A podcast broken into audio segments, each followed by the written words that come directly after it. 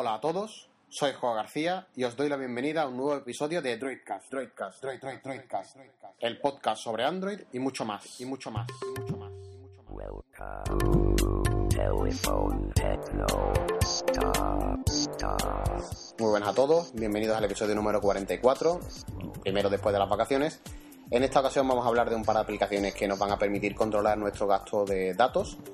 Luego hablaremos de algunas noticias y mis experiencias en las vacaciones. Y bueno, luego en la parte libre comentaremos el tema del podcasting, terminaremos el, el cursillo acelerado y finalmente leeremos los correos.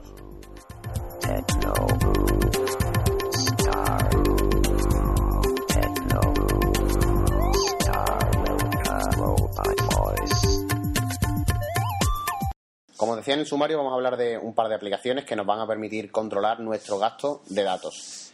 Eh, no ya tanto que gastemos más o menos, sino simplemente monito- monitorizar esa información.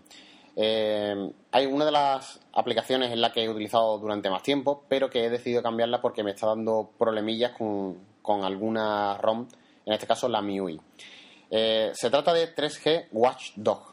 Eh, normalmente he utilizado la versión free, que hace lo que necesito sin ningún problema. Me dice cuánto llevo gastado, eh, cuánto gasto al día, a la semana, eh, si sigo ese promedio, cuánto gastaré. Eh, la verdad es que muestra bastante información al respecto. Y por otro lado está la versión Pro, que es la que tengo yo actualmente y que muestra bastante más información, muestra algunas gráficas. La verdad es que está un poquitín mejor, el precio es, es bueno y, mm, y la verdad es que me ha funcionado bastante bien hasta hace un poco de tiempo.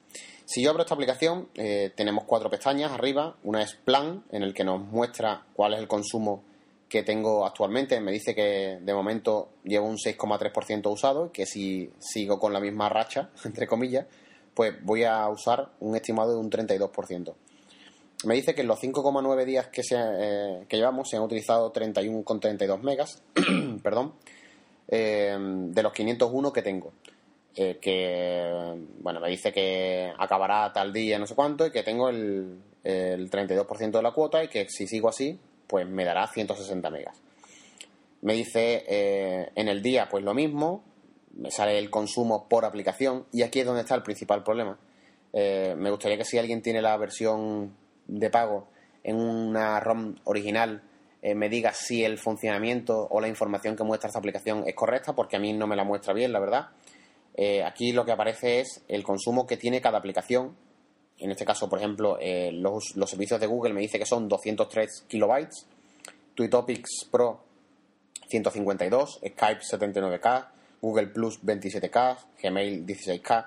Eh, obviamente me dice que tengo 200 y pico de K gastados, pero si me meto en, en el consumo que he realizado hoy, no tengo 200 kilobytes, sino que tengo 10 megas. Es decir, eh, no corresponde muy bien eh, los datos. Sí que es verdad que en, el, en la información del programa dice que no es algo 100% fiable y que puede haber diferencias. Pero claro, una cosa es que haya un poco de diferencia y otra cosa es que haya eh, 10 megas por un lado y 400 por otro, o 200 y pico por otro. Entonces, me gustaría que me dijerais si esto es eh, real o no. Eh, después, por otro lado, tiene un historial de todo lo, lo que hemos gastado por día y demás, tanto recibido como enviado, gráficas en la que nos dice eh, los gastos que hemos tenido, eh, ya sea diario, semanalmente o mensualmente y demás. La verdad que es una aplicación muy currada, la versión Pro sobre todo está muy muy bien y ya os digo que me ha funcionado muy bien, salvo ahora con la ROM MIUI. Por eso me gustaría que probaseis esta aplicación, sobre todo la versión Pro, que es la que solamente he probado yo en, con la ROM cocinada. La versión Free la he probado en, otros eh, en otros terminales y, y en, en este mismo móvil, pero antes de meterle esta versión de ROM y demás, y me ha funcionado muy bien. Y por otro lado está una que me recomendó mi amigo eh, Álvarez del Valle, de, que ya lo conoceréis porque ha participado aquí, sobre todo en la parte libre, que es eh, uno de los eh, directores de, de For Android, del grupo de blogs de que se llama eh, My Data Manager. Esta aplicación es gratuita y eh, quizás no tenga tanta información como, como la anterior, pero funciona muy muy bien. Eh, aquí comprende tres grandes bloques distintos, que son el consumo móvil, el consumo en roaming y el consumo wifi. También nos controla el consumo wifi.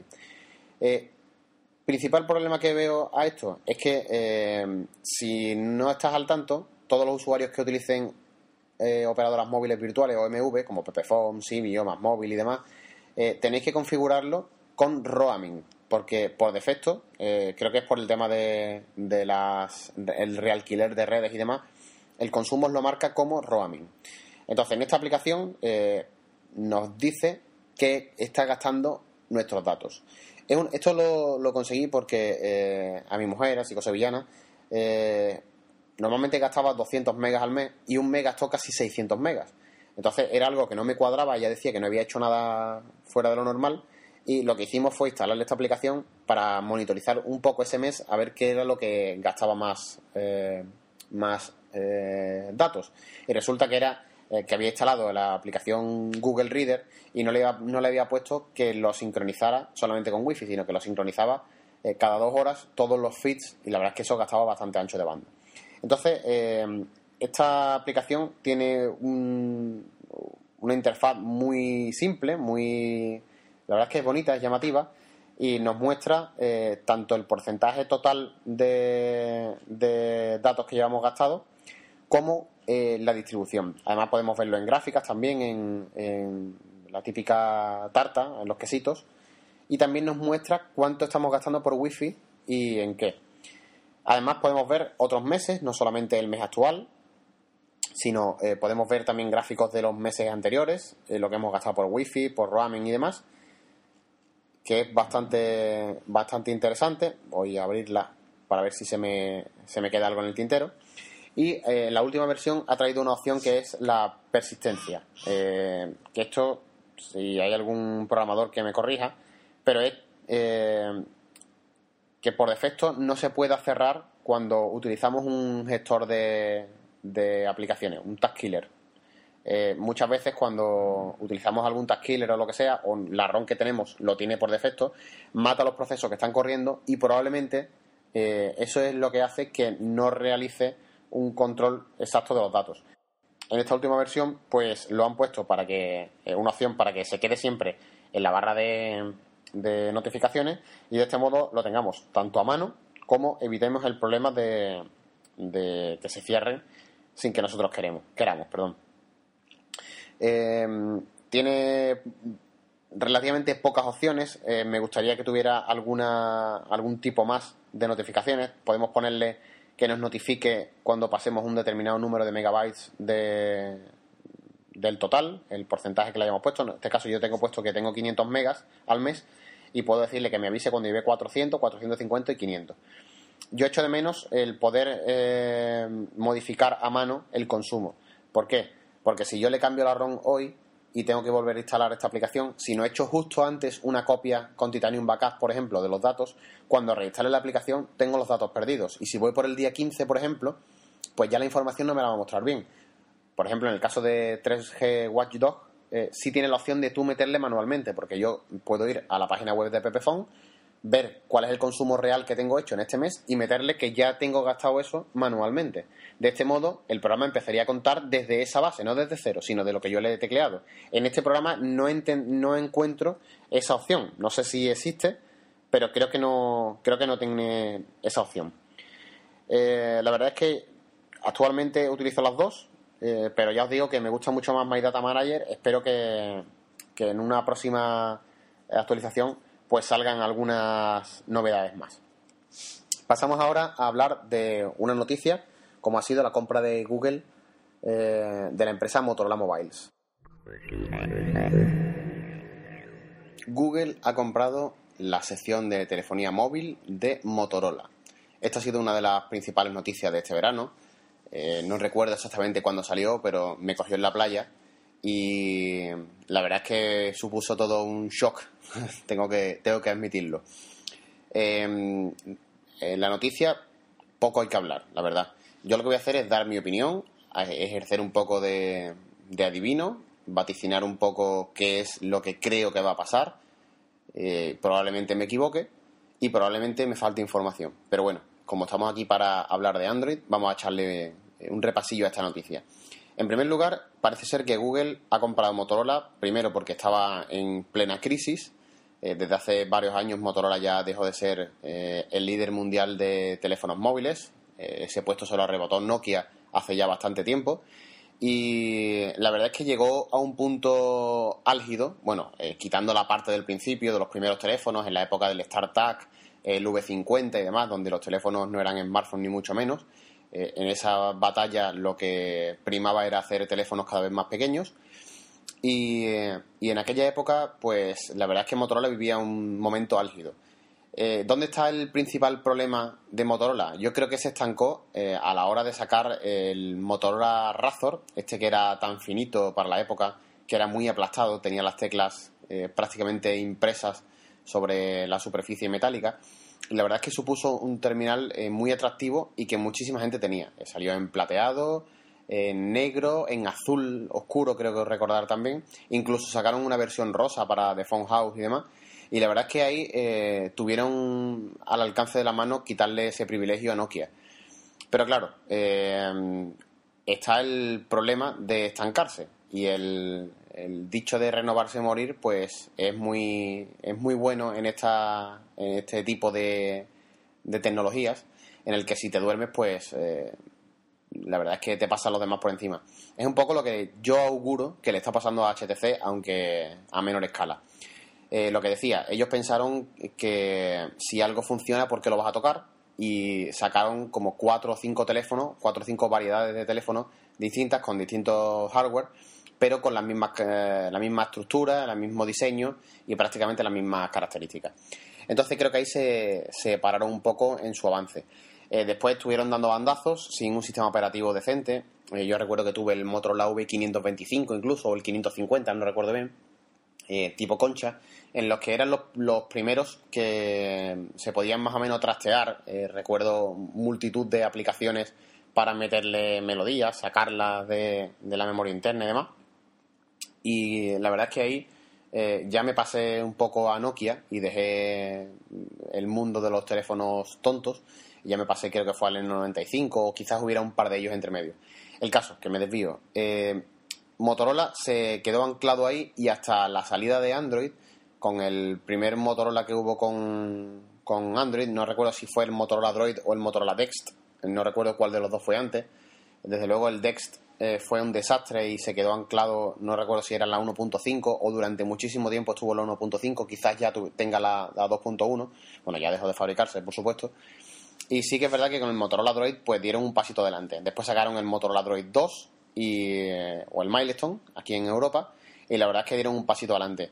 Eh, lo que pasa es que creo que no, no gozaba de buena salud esa empresa. Entonces Google, en una maniobra eh, que yo pienso que es, eh, tiene doble sentido, ha intentado hacerse con una serie de patentes, que ya que Motorola es una de las que más patentes tiene, y por otro lado, tener, comprar una división de, de creadores de teléfonos móviles, de hardware, ya que ellos tienen el software, pues de un, de un plumazo matan, matan dos tiros. Perdón, matan dos pájaros de un solo tiro. Entonces, mucha gente está diciendo que es por las patentes y demás. Eh, yo eso lo pongo un poquito en duda eh, y me explico. La mayoría de patentes que tiene Motorola, si no estoy equivocado y si es así me corregís, eh, la verdad es que son bastante antiguas y casi todas son de teléfonos que o de proyectos, de prototipos que nada tienen que ver con los teléfonos actuales. Eh, todos los teléfonos que vemos actualmente son tipo iPhone. eh, la mayoría de ellos pues son un- una mini tableta totalmente lisa en la que a lo mejor tenemos un par de botones o tres, quizás un trackball, otros un trackpad y poco más. Eh, eso nada tiene que ver con la mayoría de teléfonos que, ha venido sacando a lo largo de la historia Motorola. Sí que es verdad que hay otra serie de tecnologías que, que aunque están ya un poco obsoletas, se siguen utilizando y Motorola, por, eh, en este caso Google, por ahí podría atacar o chantajear a Google y decirle eh, que no siga por el camino de las demandas, ya que ellos podrían demandarlos por eh, patentes anteriores que ya eh, están un poco obsoletas pero que se siguen utilizando. Eso por un lado. Por otro lado está el tema de si Google va a hacer su propio teléfono. Antes de que naciera Android, o cuando ya eh, había nacido pero todavía no era propiedad de Google, se hablaba de un posible Google Phone.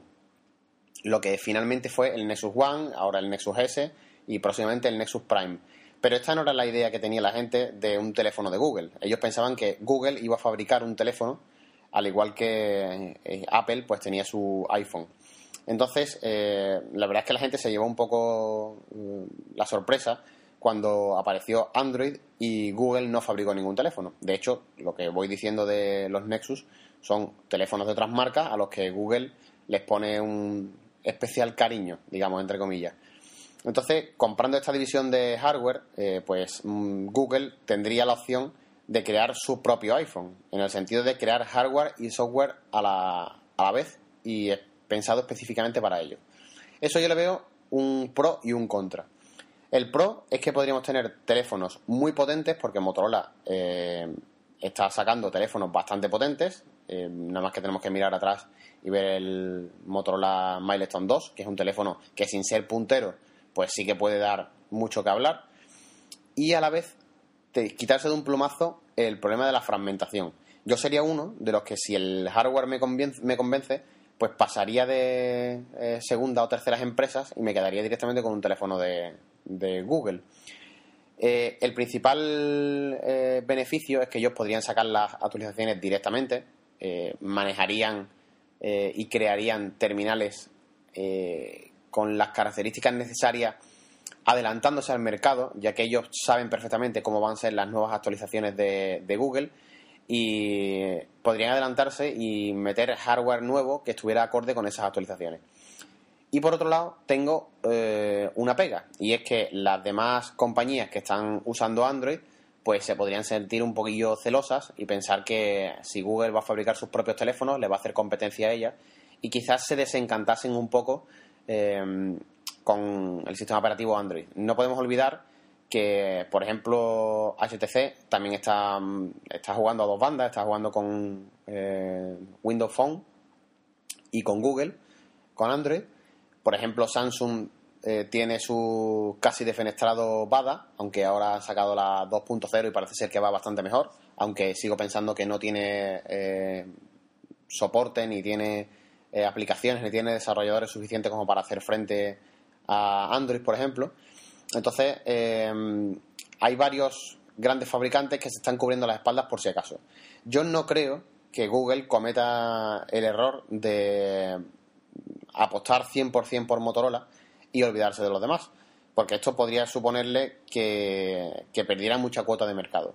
Pero por otro lado, yo pienso que eh, haga lo que hagamos Google con Motorola, las demás operadoras, perdón, las demás fabricantes eh, no le van a dar la espalda a Android por la sencilla razón de que cuando tú vendes un Samsung o un HTC, ya no solo vendes un Samsung o un, o un HTC, como era antiguamente los Nokia. No, yo me he comprado un Nokia y te daba igual lo que llevase dentro. No, ahora tú te compras un Android de la marca Samsung, de la marca HTC o de la marca Motorola o de la marca ZTE. Eso eh, es cuestión de gustos un poco, pero lo verdaderamente, importante es el hardware. El que se compra un Samsung, eh, yo creo que actualmente lo hace por eso, por Android. Los Bada, bueno, son bastante más baratos y me imagino que también tendrán su público. Pero no creo que las, fabricantes se nieguen o le hagan un poco el boicot a Android por el simple hecho de que Google vaya a, entre comillas, mimar más a Motorola que las otras compañías. Eh, ¿Sería esto lo que le hace falta a Android para competir con el iPhone? No. Creo, simplemente creo que no. Eh, Android tiene la principal ventaja de que se adapta a cualquier tipo de terminal, a cualquier tipo de bolsillo y a cualquier tipo de necesidad, cosa que el iPhone, mm, por suerte o por desgracia, no, no lo hace. Entonces, eh, seguir la misma táctica del iPhone, pues está bien. Por un lado, eh, ya os he comentado la opción o la opinión que me merece en su parte positiva, pero no creo que sea algo que sea necesario para Google. Creo que lo han tomado porque es una buena opción. Sí que es verdad que les ha costado bastante dinero, han pagado bastante más de lo que cotizaba en bolsa Motorola, pero eh, quizás sea una forma de controlar o de luchar un poco contra esa fragmentación y, y lo han hecho quizás con ese sentido. No creo que sea eh, para enfrentarse cara a cara con Apple y pienso que sería una, una noticia triste, bajo mi punto de vista. Yo soy de los que piensa que, que ese, esa variedad de Android distinto es lo que, lo que ha hecho Android una plataforma importante. Y bueno, dejando al lado esta noticia, eh, os quería comentar una, una situación que se me ha dado en estas vacaciones. He estado en la costa, en la parte de, la costa de Huelva, y eh, como buen geek, pues me pertreché de diferentes posibilidades de conexión. Por un lado llevaba mi teléfono con mi tarifa plana de datos, el de mi mujer también, un segundo teléfono que tengo con una tarifa de simio eh, con el que suelo hacer determinadas llamadas y que me dan 300 megas de internet gratis y eh, compré un- una tarjeta de Carrefour móvil con la que te permitían conectarte mm, diariamente, era en prepago y cada día que te conectases pues pagabas un euro y podías disfrutar de 100 megas a velocidad máxima y después el resto del tiempo te bajaba la velocidad a 128 kilobytes. Decir que utilizaba la red de Carrefour móvil, que ahora mismo no sé eh, con quién eh, tiene la conexión, creo que era con Orange, Simio, que creo que también es con Orange, y Pepefone, que es con Vodafone. Y se me ha dado la curiosa circunstancia de que, lejos de lo que yo pensé en un momento, de que al ver la cobertura que tenía en mi móvil, que era una magnífica H, que es la velocidad HSPA o HDSPA, eh, banda ancha móvil, que la llaman mucho más rápida que el 3G y demás, me las prometía muy felices, pero cuando fui a hacer tethering eh, en el MacBook o en el iPad, me di cuenta que la velocidad era simplemente infernal. ¿Cuál es el problema? Pues oficialmente nadie me ha contestado, ni Pepefone ni Simio me han contestado, les he mandado un par de tweets y han dado la callada por respuesta. Y yo he, he podido pensar o, no sé, eh, elucubrar que se debía más que nada a una saturación. Tenemos que tener en cuenta que la costa es una zona, y en este caso la costa de Huelva, que no es precisamente Marbella, es una zona en la que en el invierno pues la población se divide por 10 o incluso más. Y entiendo que la- las infraestructuras telefónicas no están lo suficientemente desarrolladas como en una capital de provincia. Entonces, ¿qué ocurre? La cobertura es buena, porque hay señales suficientes, hay antenas suficientes. Pero claro, si el ancho de banda, vamos a poner, voy a decir una cifra que lo mismo es una burrada. Pero si disponíamos a lo mejor de 100 megas de ancho de banda, pues teníamos que dividirlo entre un número impresionante de teléfonos móviles. ¿Qué ocurre? Que el ancho de banda que quedaba libre era nefasto. Eh, llegué a hacer pruebas eh, de test de velocidad y demás, y la subida sí que es verdad que me daba, creo que eran 400 kilobytes, que no está mal, eh, teniendo en cuenta que las ADSL españolas, mm, muchas no llegan a esa velocidad, pero la bajada me daba 0,04 megabytes. No 0,4, no. 0,04 megabytes de descarga. Eh, simplemente cargar la página de Google, el buscador, ya sabéis la cantidad de información que tiene eso, que apenas serán unos K, unos pues podría tardar perfectamente 35 o 40 segundos en cargar. Total, que al final ha sido imposible navegar. Me he quedado con mis eh, 1,3 gigas de mm, ancho de banda o de datos casi sin usar. La conexión USB de Carrefour Móvil, pues lo probé tres veces y como mucho habré descargado 100 kilobytes cada día. Me han cobrado, por supuesto, los 3 euros más IVA, porque es en el momento que te conectas un segundo, ya es como si hubieras hecho uso de ese día y entonces te cobran el, el servicio. Y, y esto me da, me da a entender que mucho que se está hablando actualmente, que van a, a repartir un nuevo espectro de telefonía para utilizar las redes 4G, ya se está hablando de que Movistar y, Vodafone van a, multiplicar por mm, 50.000 millones la velocidad y el ancho de banda de sus redes, pero simplemente eh, me doy cuenta como a escasos 90 kilómetros de mi ciudad, donde tengo, hay veces que tengo hasta 4 megas de descarga en el móvil, a 90 kilómetros por hora en un sitio donde tenía cobertura H, simple y llanamente por el- la congestión de la red, pues tenía 0,04. Es que es 100 veces menos, eh, bueno, voy a echar la cuenta, sí, 100 veces menos de, lo, de la velocidad normal. Perdón. Y esto es una de las cosas a las que le temían mucho las operadoras, que decían que con el estallido de, de los móviles, yo no sé si recordáis, hace bastantes números que hablamos de esto, creo recordar que fue incluso en la parte libre, de las conexiones a internet que se quejaban de que si hay muchos smartphones, que si no sé cuánto, que si estaban congestionando las redes, que tenían que bajar la velocidad o limitarlo mucho más, porque claro, porque ahora todo el mundo tiene un smartphone, sin darse cuenta, o sabiéndolo, pero esto hacen oídos sordos como hace la ICAE normalmente, y simplemente miran a su ombligo y no tienen en cuenta la objetividad real, sin darse cuenta que ellos están cobrando esa base, esa, ese ancho de banda.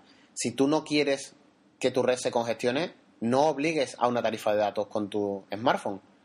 Vodafone no te vende, creo que ni un solo smartphone sin una tarifa de datos asociada, sin 18 meses o 24 meses de datos. Si no quieres que la red se te congestione, no obligues a eso. Solamente el que lo quiera. Si tienes que subir el precio del terminal, pues sube el precio del terminal. Claro, ahora ya ese terminal va a ser menos atractivo, porque en vez de vendértelo por 50 euros o 60 o 100 euros, pues lo vas a tener que vender por 180. Pero es que con este afán recaudatorio que tienen las empresas, no digo yo que no sea lícito, sino mm, quizás un poco inmoral, pero totalmente normal, es que no te puedes quejar de tus beneficios. Es como si yo eh, tengo mucho trabajo y estoy ganando mucho dinero y me quejo de que trabajo mucho. Bueno, pues trabaja menos. Nadie te está obligando a que trabajes tanto. Trabaja un poquito menos, ganarás menos, pero podrás seguir viviendo. A las operadoras le ha pasado eso. Han muerto de éxito en cuanto a la, a la banda ancha. Han querido ganar tanto dinero con las tarifas de datos que han saturado las redes. Por suerte, eh, las vacaciones han durado poco, porque a mí la playa no es una cosa que me guste mucho, sobre todo para periodos largos, para periodos cortos está muy bien, pero cuando pasan ya de, lo- de la semana a los 10 días, pues se echa de menos nuestra civilización de asfalto y yo pues estaba allí como maniatado sin poder tener una conexión de datos decente y lo único que hacía era mirar Twitter y, el correo electrónico y poco más. Gracias a que, a que los smartphones pues vaya más rápido, vaya más lento, pues tardará más en cargar la información, pero es mucho más rápido eh, mirar Twitter o mirar el correo electrónico que tener que cargar una página web.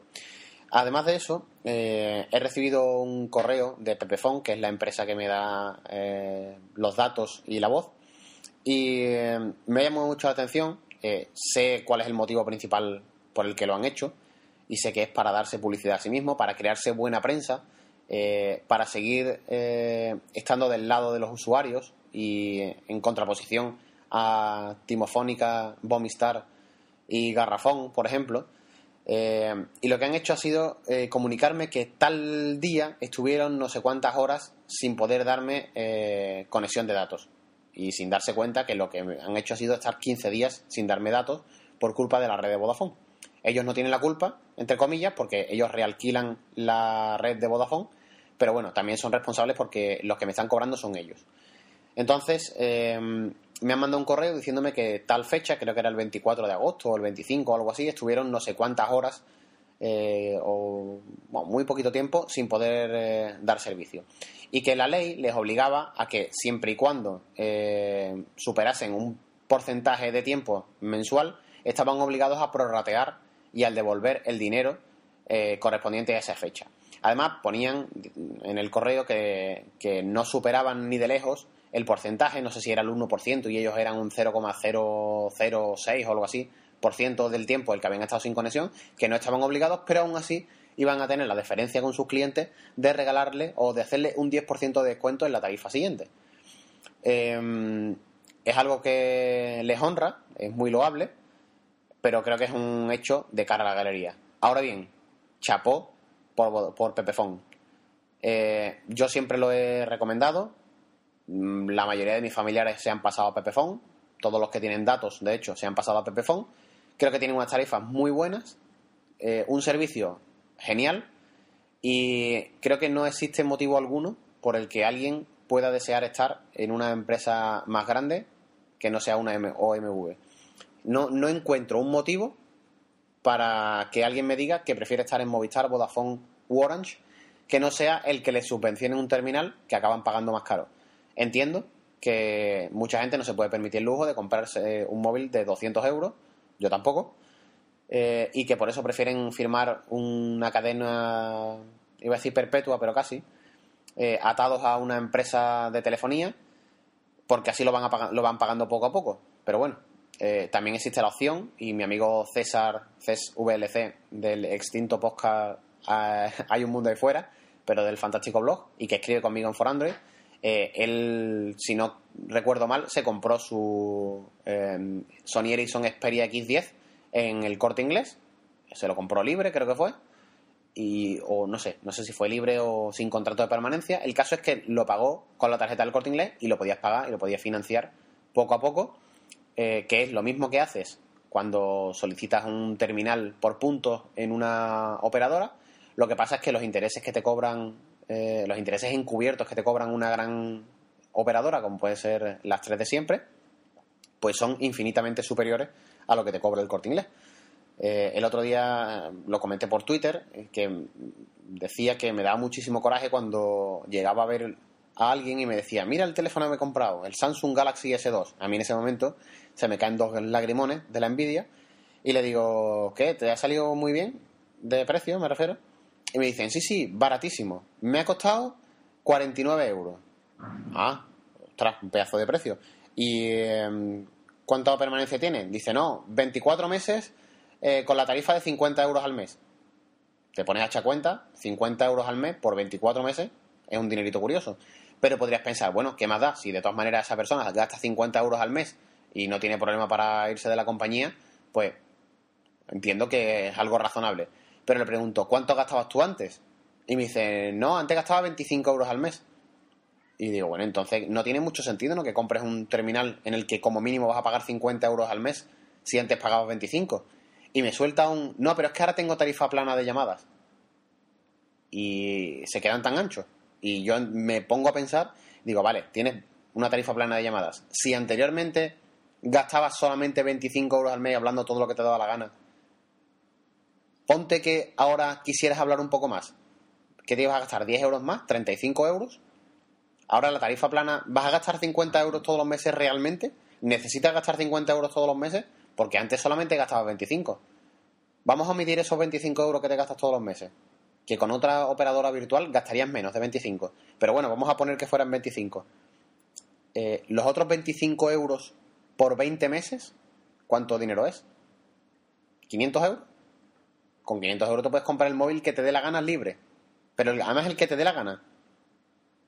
Mm, Yo estas son las cosas que no entiendo. Pero bueno, al final me he desviado del tema. Y nada, eh, darle las gracias a Pepefon por su honradez, por su acto de cara a la galería. Creo que ha sido así.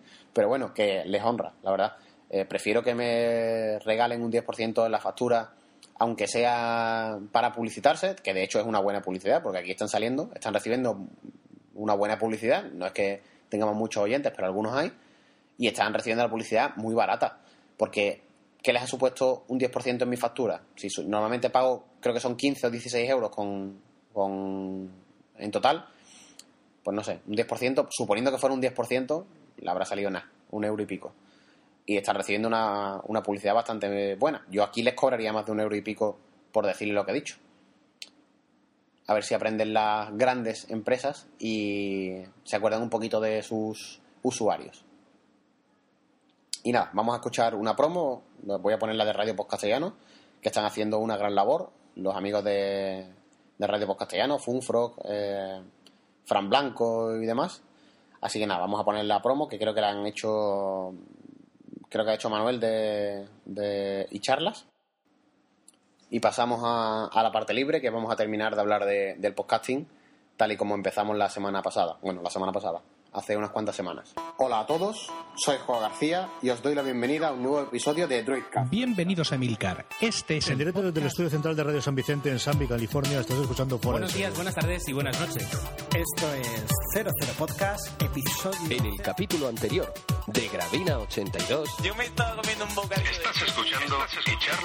Buenos días, Manolo. Buenos días, Filip. Hola, muy buenas. Os voy a contar una anécdota que me manda a el podcast del búho arroba Un saludo. José Manuel. Empieza el episodio 1 de Incrédulos Podcast. Bienvenido a Free Noise Spot, un podcast de música libre. Yo soy Carlos Sobo y hoy Hola y bienvenidos a este trending podcast de hoy miércoles.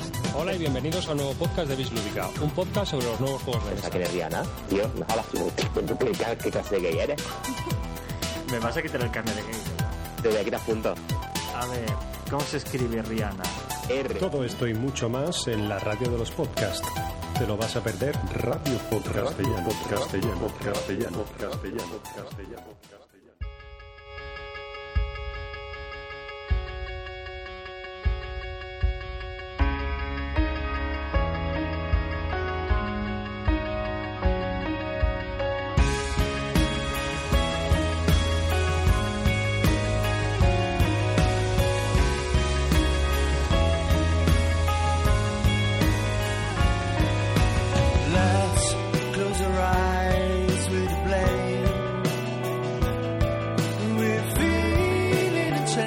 Ya estamos en la parte libre una vez más y como os comentaba antes, pues vamos a terminar de, explicar de qué va esto del podcasting un poquitín para todo el que se quiera animar.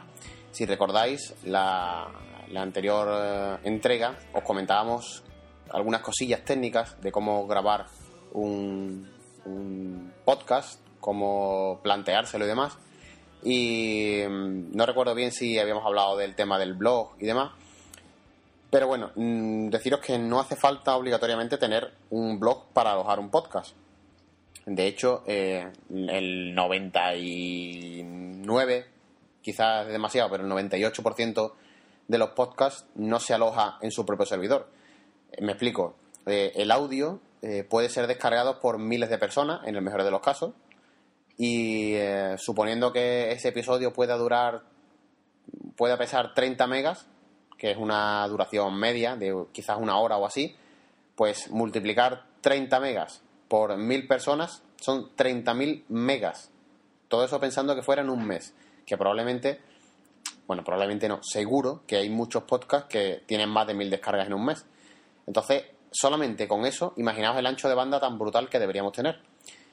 Eh, si a eso le sumamos el número de páginas vistas, las imágenes que tengamos en el blog, eh, descargas de otros podcasts pasados, porque claro, el que se descarga un episodio de Droidcast no se descarga el último solamente, quizás se descargue los 10 últimos, o quizás haya locos como mi amigo Charlie Encinas, desde aquí un saludo, eh, que se ha descargado todos los podcasts y los ha escuchado uno a uno eh, desde hace unas semanas, bueno, ya hace tiempo, pero en unas semanas se ha descargado todos los podcasts. Pues imaginaos el ancho de banda que eso consume. ¿Qué es lo que hacemos la mayoría de podcasters pobres? Que no tenemos dinero para un, a un alojamiento de estos brutales, ni estamos patrocinados por un servidor eh, como otros podcasts. Pues tenemos que buscarnos almacenamientos externos. Entonces nosotros tenemos el blog, digamos, para como soporte a ese archivo y lo que hacemos es enlazar desde nuestro blog, enlazamos a, a ese servidor externo.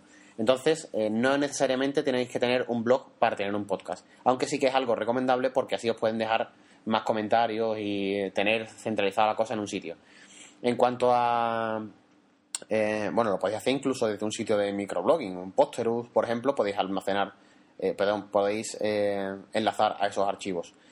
Eh, en cuanto al almacenamiento online, pues la mayoría de podcasts al principio empe- empezamos utilizando eh, blip.tv pero eh, es un servicio que no está mal si no fuera porque eh, su política de descarga es para hacer streaming. ¿Qué ocurre con esto? Pues que los primeros, eh, digamos, eh, quizás el primer 15% del podcast se descarga a una velocidad brutal, perfectamente 300 kilobytes por segundo sin despeinarse, pero a partir de ese momento baja la tasa de descarga mm, a cotas insospechadas. Prácticamente como si fuera eh, descargarlo en tiempo real. Es decir, que si el episodio dura dos horas, pues tardaría dos horas en descargarlo. ¿Por qué es esto? Pues porque eh, el streaming está hecho de tal modo que la primera parte de la descarga sea como si fuera eh, para almacenar un buffer del que ir tirando en caso de que la, que la conexión pues después no fuera lo suficientemente rápida. De ese modo no tendremos cortes. Entonces muchos hemos dejado ya de utilizar ese servicio de Blip. Yo hace pues a lo mejor 10 episodios o algo así que dejé de utilizarlo y me pasé a Evox, que es un servicio español que está apostando fuerte por el podcasting, aunque se le podría pedir un poquito más. Eh, la verdad es que la, gestión de las estadísticas y demás en Blip están muy conseguidas, cosa que no está tanto en Evox, o al menos a mí no me gusta personalmente, y, y sé de gente a la que no le gusta tampoco. Después, Evox tiene un par de problemas también importantes. El caso es que eh, la calidad del podcast nosotros lo podemos subir a la calidad que nosotros nos dé la gana, 300 kilobytes por segundo, por decir una burrada, o kilovatios por segundo creo que es, eh, que después Evox lo va a rebajar a 64. 64 es una velocidad o una calidad eh, normalmente suficiente para un podcast de, en el que principalmente se habla. Un podcast de música, como puede ser Freno y Spot, por ejemplo, o Fórmula Play Sound, pues yo no lo subiría ahí porque eh, la calidad se resiente, aunque sí es cierto que es suficiente para la mayoría de los usos. Para escucharlo en el coche o mientras corremos es más que suficiente. Ahora, si ya queremos un poquito más de calidad o darle a nuestros oyentes un poquito más de calidad, pues entonces se queda un poquitín corto. Pero bueno, eh, probablemente sea el servicio mm, más completo actualmente o que da menos problemas, porque la descarga es bastante rápida y eso es una cosa que yo prefiero por encima de la calidad. No puedo mm, soportar eh, descargar un podcast eh, y que tarde 200 años. Por cierto, eh, una solución cutrecilla para que eso no nos pase es pausar y, y volver a comenzar las descargas eh, de los podcasts y así va mucho más rápido porque el 15%, el 15 siguiente lo descargará otra vez rápido. Cuando empiece a ir lento lo volvemos a pausar y volvemos a darle a, otra vez al play y lo descargará otra vez rápido. Esto en el tema de los almacenamientos. Hay otros eh, archivos disponibles, otros servicios. Eh, Podomatic también, creo que los Danco lo tienen ahí. Eh, en fin, hay varios por ahí. Eso es el tema de la, la subida de los audios. Eh, bueno, se me ha olvidado comentar que otro de los problemas que tiene Evox es que solamente permite MP3. Tú puedes subir el archivo en el formato que te dé la gana, que al final te lo convierte en MP3. Y eso para muchos podcasts de Apple, por ejemplo, que están pensados para gente que tiene un iPod o un iPhone, pues eh, es un problema porque, de hecho, a nosotros nos ha pasado, y me acuerdo ahora de Trek 23, por ejemplo, eh, lo subimos a M4A por el tema de que podemos ponerle capítulos y, y demás, que es una forma bastante cómoda de, de reproducir un episodio, eh, ya que podemos saltarnos las partes que no nos interesen. Entonces, esto lo perdemos con, con eh, el servicio de iVoox. Y bueno, eh, ya se supone que lo tenemos elegido, ya tenemos elegido el servidor donde queremos subir los archivos. Eso nos va a crear un reproductor en Flash o en HTML5 o una dirección eh, con un enlace que la pegaremos en nuestro servicio de blogging preferido. En este caso, si habéis decidido tener un blog. Ahora, eh, una cosa muy importante es la suscripción RSS. Yo, desde el principio, bueno, no me voy a poner a explicar qué es una suscripción RSS. El que no lo sepa, buscarlo en la Wikipedia, que lo va a explicar 100 veces mejor que yo. Eh, esa suscripción RSS es la que vamos a enviar a los servicios como iTunes y es a la que se va a suscribir la gente. Yo recomiendo que desde el principio, desde el que tenga pensado hacer un podcast, que se cree una cuenta en Feedburner, Feedburner, que es un servicio de Google que nos va a permitir eh, hacer muchas cosas eh, sin muchos quebraderos de cabeza. Para empezar, nos va a dar estadísticas de cuánta gente está suscrita, aunque las estadísticas estas son un poco eh, de aquella manera. Si os fijáis en droidcast.es, en la barra de la derecha, eh, pondrá el número de listeners, que precisamente hoy hemos batido el récord con 1094 listeners. Así que os recomiendo que os suscribáis los que no estéis suscritos a ver si llegamos a las 1100, que me haría mucha ilusión. Como decía, os va a proporcionar unas estadísticas y además también nos va a permitir eh, ser, de inter- ser un intermediario entre el sitio donde nosotros subamos los archivos y la suscripción de nuestros oyentes. Os pongo el caso más típico. Imaginaos que habéis decidido subir los audios a Blip. En vez de poner el RSS de Blip, eh, ponemos el de Feedburner. ¿Por qué? Porque si después, pasado el tiempo, queremos cambiar el almacenamiento y en vez de ser en Blip, queremos subirlo en iVoox, pues tenemos que cambiar el RSS, la dirección a la que se suscribe nuestro oyente. ¿Qué pasa? Que todos los oyentes van a tener que resuscribirse. Y para empezar, es un problema para ellos y además eh, con el consiguiente eh, olvido por parte de muchos de ellos y perdemos oyentes. Entonces, ¿qué hacemos? Pues si nosotros cambiamos el RSS en Feedburner, quitamos el antiguo, ponemos el nuevo, nadie se ha enterado de que hemos cambiado el RSS. Y lo mismo pasaría con iTunes. Si por lo que sea, eh, tú, por ejemplo, decides tener un blog, droidcast.es, y el RSS de Droidcast pues sería droidcast.es barra eh, feed, por ejemplo. Eh, no sé si será ese. Pues si yo envío eso a iTunes y por lo que sea, porque las cosas van mal, porque no tengo dinero para seguir manteniendo el blog, tengo que pasarme a uno gratuito tipo Blogger o WordPress, pues la dirección ya no sería la misma, ya sería a lo mejor droidcast.wordpress.com barra feed. Pues tendría que volver a enviar a iTunes el feed, lo mismo pasaría con todos los oyentes, mientras que de este modo, con FeedBurner, si yo cambio la el RSS, va a cambiar el RSS interno de FeedBurner, pero el externo, el que ve todo el mundo, seguirá siendo el mismo. En mi caso es feeds.feedburner.com barra droidcast. Ese siempre va a ser ese. Cambie lo que cambie, va a seguir siendo ese. Entonces, de ahí nos quitamos un problema de encima. Em, ¿Qué más? Pues el tema de las promos. Eh, todos los que escuchéis podcast habréis escuchado eh, miles de promos en otros episodios. Es una cosa que se hace desde el principio, no sé quién lo inventó, ni cuándo, ni por qué, pero me da igual. Es una cosa eh, que demuestra el buen rollo que hay en el podcasting en español, que es el que yo conozco, y me imagino que en otros eh, idiomas también.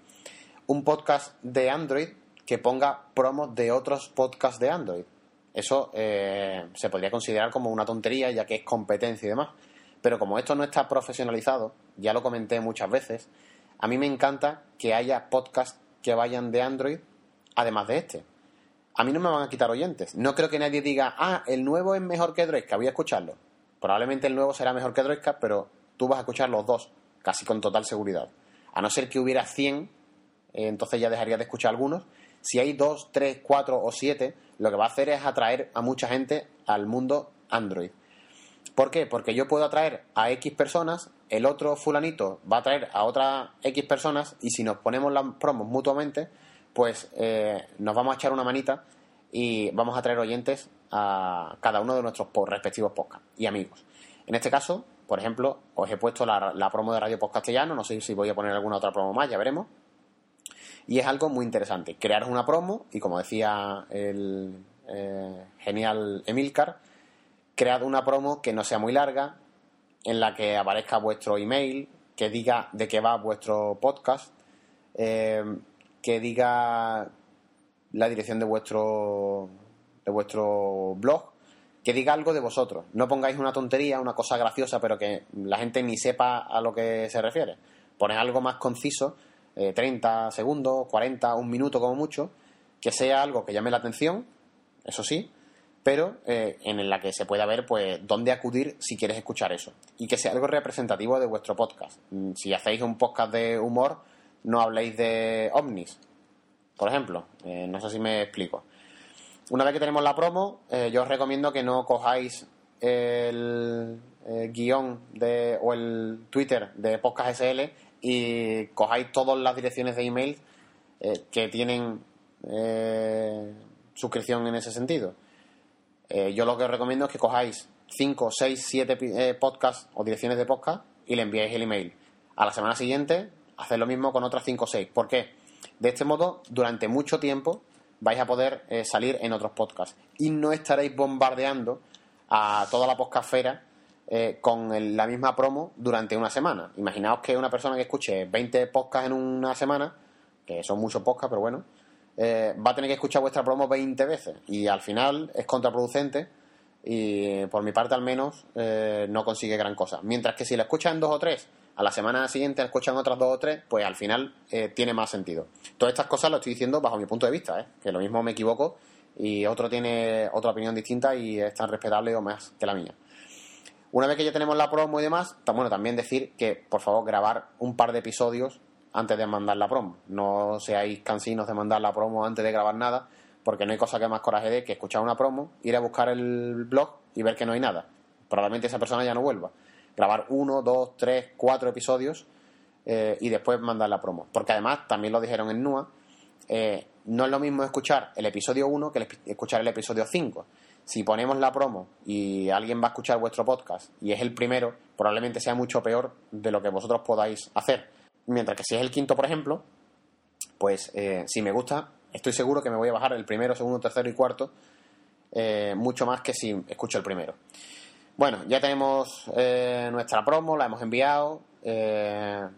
nuestro podcast está ya en nuestro blog. Hemos elegido unas músicas. Toca publicitarlo. Además de las promos, pues es recomendable que os creéis un usuario de Twitter, un usuario de Facebook, eh, que os deis de alta en Miro, eh, en Oyesto, en iTunes, por supuesto, etcétera. ¿Por qué? Porque las redes sociales actualmente es el principal boca a boca eh, del tema del podcasting. Eh, lo que sí os recomiendo es que no creéis, no creáis un, os creéis un usuario de Twitter solamente para publicar cuando se ha grabado un episodio.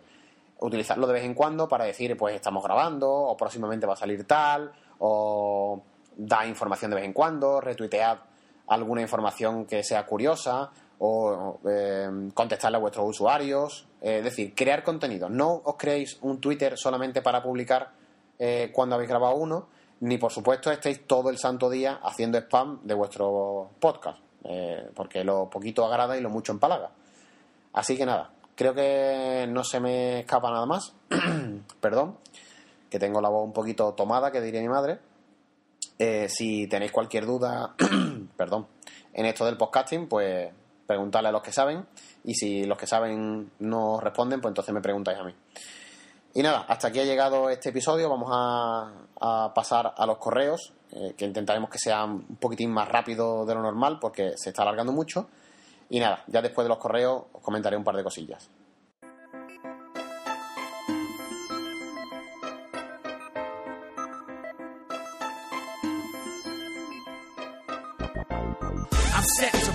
Chest and guts. Consider this here your spirit's exodus. I'm an alcoholic lunatic, bottle tossing hooligan. The pain I cause calls for more than a Sudafed aspirin. The pan's the weapon of the assassin. Como he dicho antes, vamos a intentar ir lo más rapidito posible en esto de los emails, porque se hace demasiado largo. Eh, Jesús G nos dice, buenas Joa, tengo un HTC Desideret desde hace año y medio, o perdón, medio año, y desde entonces te sigo en tu podcast, de donde he aprendido muchas cosas y espero seguir aprendiendo de vosotros. Hace una semana actualicé Gingerbread 2.3.3 oficial mediante RUU, que colgó HTC en su página de desarrollo, aunque sin saberlo me condené, ya que con esta actualización ya no se puede ser root. Quisiera consultarte eh, el programa app2sd batch.exe, que provee de una página que provee de una página italiana y modifica algo de la ROM para que puedas pasar muchas aplicaciones a la SD, que las que se pueden pasar normalmente en Android 2.2.3 y por saber si la conoces y saber si pueden modificar algo más dentro del terminal para fines malintencionados. Muchas gracias de antemano, un saludo, Jesús García. Bueno, pues no la conocía, para empezar porque es .exe y yo tengo Mac, así que no puedo utilizarla, a no ser que virtualice eh, Windows. Por la pinta que tiene, por el batch, pues una, es un script eh, en código, o sea, en, me saldrá la palabra. Uh, en, en, la terminal. Y me imagino que lo que hará será una serie de, de, de, líneas de código que hará que se pasen cosas a la SD. Eh, dudo que sin, la, sin acceso root pueda hacer mucho más de lo que hace una aplicación que se puede instalar desde el market que se llama app2sd. Que si puede hacer cosas malas con fines malintencionados, pues todas las del mundo y ninguno. Es decir, eh, depende de lo que tenga ese batch en el interior. Eh, es a no ser que decompiles el punto .exe y sepas la información que tiene dentro, no tengo ni idea si puedes saber o no lo que tiene. De todas maneras, eh, existen otras opciones. Si no tienes una ROM modificada, una ROM cocinada, no lo utilices. Utiliza mejor el app2sd que tienes en el market y en el caso que tengas una ROM cocinada, probablemente puedas hacerlo de otro modo, mucho más sencillo. Así que nada, bueno, pasamos al siguiente, eh, una, invitación a Google Plus. Alberto Muñoz, hola, una cuestión muy breve. Está muy barata las micro SD data de clase 6. ¿Tienes alguna referencia sobre ellas? Muchas gracias, Alberto. Eh, sí, las clases 6 pues son mejor que las clase 2 y clase 4, son más rápidas y es lo mínimo que deberías tener si quieres tener aplicaciones en la SD que vayan bastante fluidas. O si quieres pasar la caché a la SD y demás, es lo mínimo. Si te puedes comprar una clase 10, mejor, pero una clase 6 van fantástica. De hecho, en mi móvil tengo una clase 4, así que imaginaos. Eh, sin problema, vamos. Eh, Sergio Lebrón nos dice, hola, lo primero, enhorabuena por tu podcast, aunque no te puedo decir lo mismo cuando haces con tus colegas. Resulta muy poco serio. Bueno, eh, siento que no te guste. Eh, después de buscar en varios foros no tengo respuesta. Cuando entro en Megavideo, porque con algunos navegadores me lleva a una página de juegos y con otros me va bien. tengo un Sony Neo con Gingerbread, virgen de fábrica, un saludo. Me imagino que esto sería una pregunta. Eh, cuando entro en Megavideo, ¿por qué con algunos navegadores me lleva a una página de juegos y con otros me va bien? Eh, creo que, vamos, estoy casi seguro que es por publicidad, porque muchas veces cuando, incluso en el ordenador, si no tienes un bloqueador de pop-ups, eh, cuando haces clic en el triangulito del play, te manda a otra página distinta, eh, pero de fondo sigue quedando la anterior. Normalmente esos son eh, temas de, de publicidad. Eh, entiendo que, se- que es eso, porque no tiene otra explicación así eh, sencilla, eh, la verdad. Eh, Juan de Santa María, hola Joa, soy Wishu. Ah, vale, este ya le conté, contesté por, por mail. Nos, vamos, nos comentaba que estaba a punto de pasarse a Yoigo y quería pillarse un Android barato y había estado mirando y no tenía mucha idea. Que le hablaban de algún Optimus 2X, eh, un Galaxy S2 y demás, pero que decía que le costaba mucho. Pero bueno, eso ya le contesté por mail. Eh, muy buenas, Juan García, nos dice Francisco Javier Rosa. Nos dice: Lo primero, felicitarte por el podcast. Te encontré escuchando otros podcasts, no recuerdo exactamente cuál. Pues escucho al menos 15 o 20, entre los que están La Guardilla, Televisto Gravina y otros tantos en diferentes géneros, los mismos que yo. Acabo de ir el episodio 43. La verdad es que me gustaría que me pasaras una invitación de Google Plus y Google Music. Eh, me he registrado en iVoox y he hecho un me gusta a Droidcast. No sé si te referías a esto.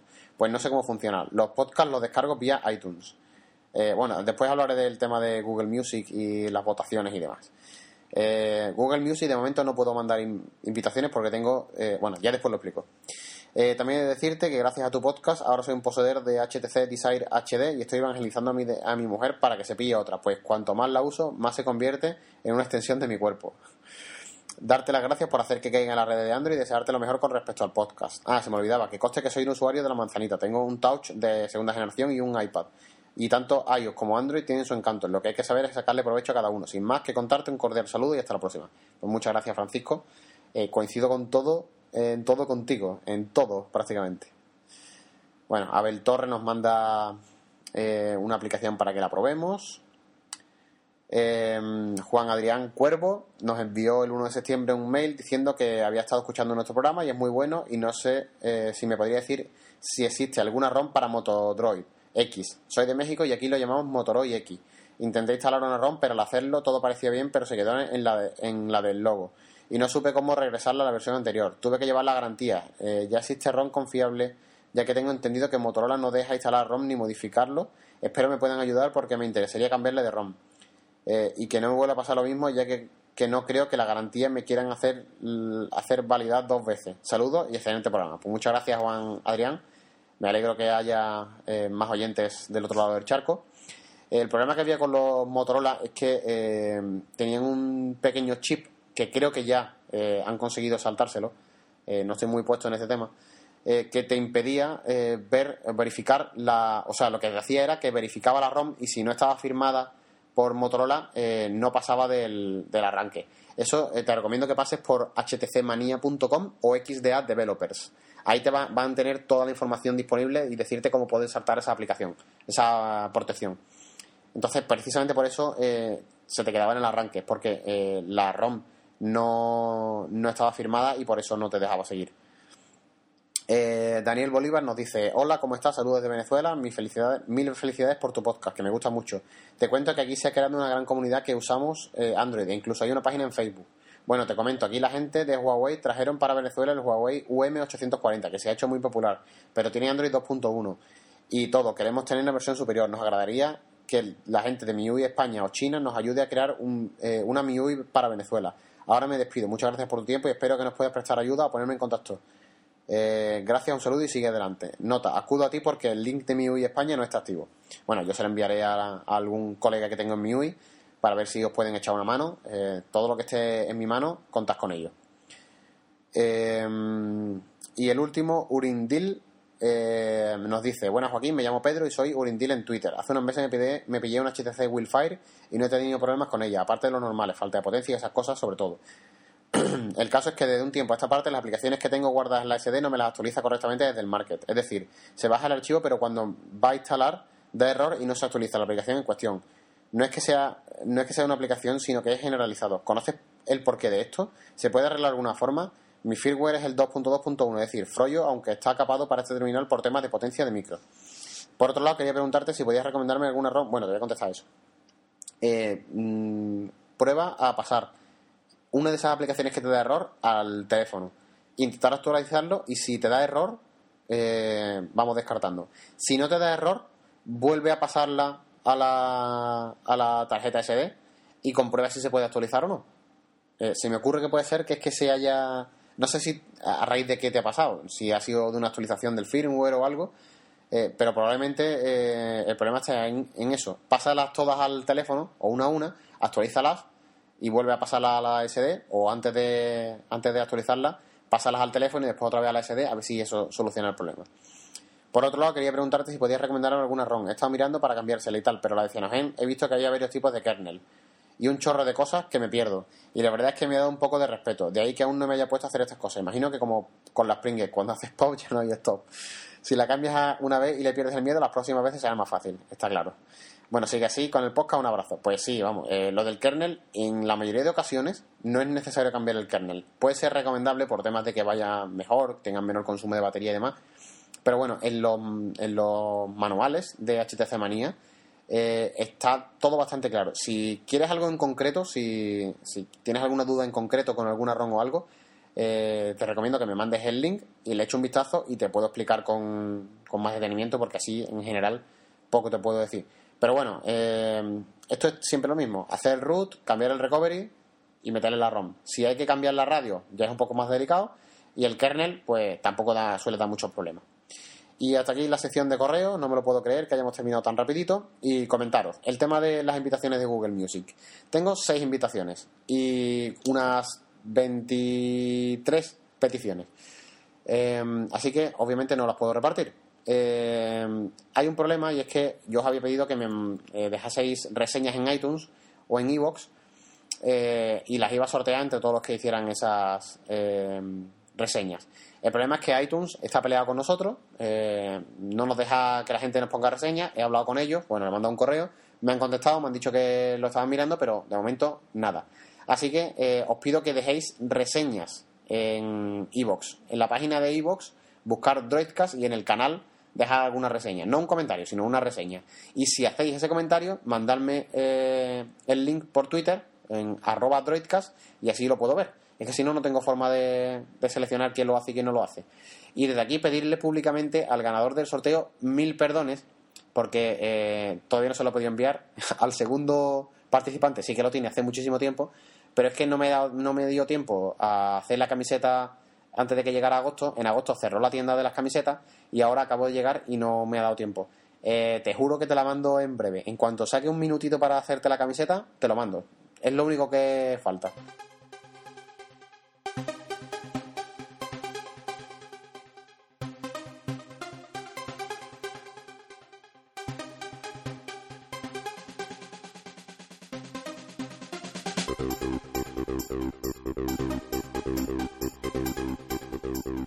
Amigos de Gravina han tenido una muy buena idea y es que le ha dicho a la mayoría de usuarios que les mandan correo que hiciesen esos envíos, en vez de hacerlos por correo electrónico, lo hicieran en comentarios en el post.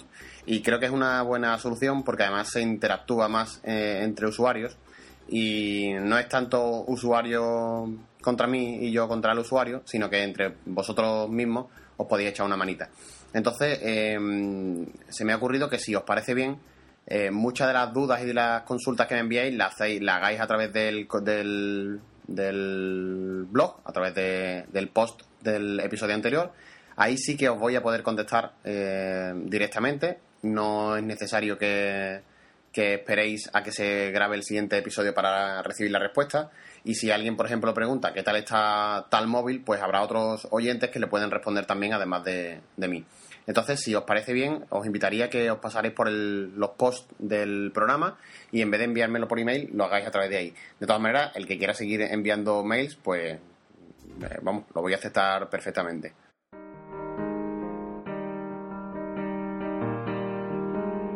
Y nada, hasta aquí ha llegado este episodio 44 de Droidcast. Recordad que estamos en droidcast.es, que se agradecen las donaciones, que podéis dejarnos comentarios en droidcast.es, en arroba droidcast en Twitter, en el mío que es arroba García. Y nada, eh, ya os iremos informando de lo del tema de la jornada de podcasting, que por desgracia en un 99% no voy a poder estar, pero eso no significa que no quiera ganar, así que nada, ya os mendigaré el voto como el año pasado. Se despide vuestro amigo Joaquín García, nos vemos en el próximo episodio.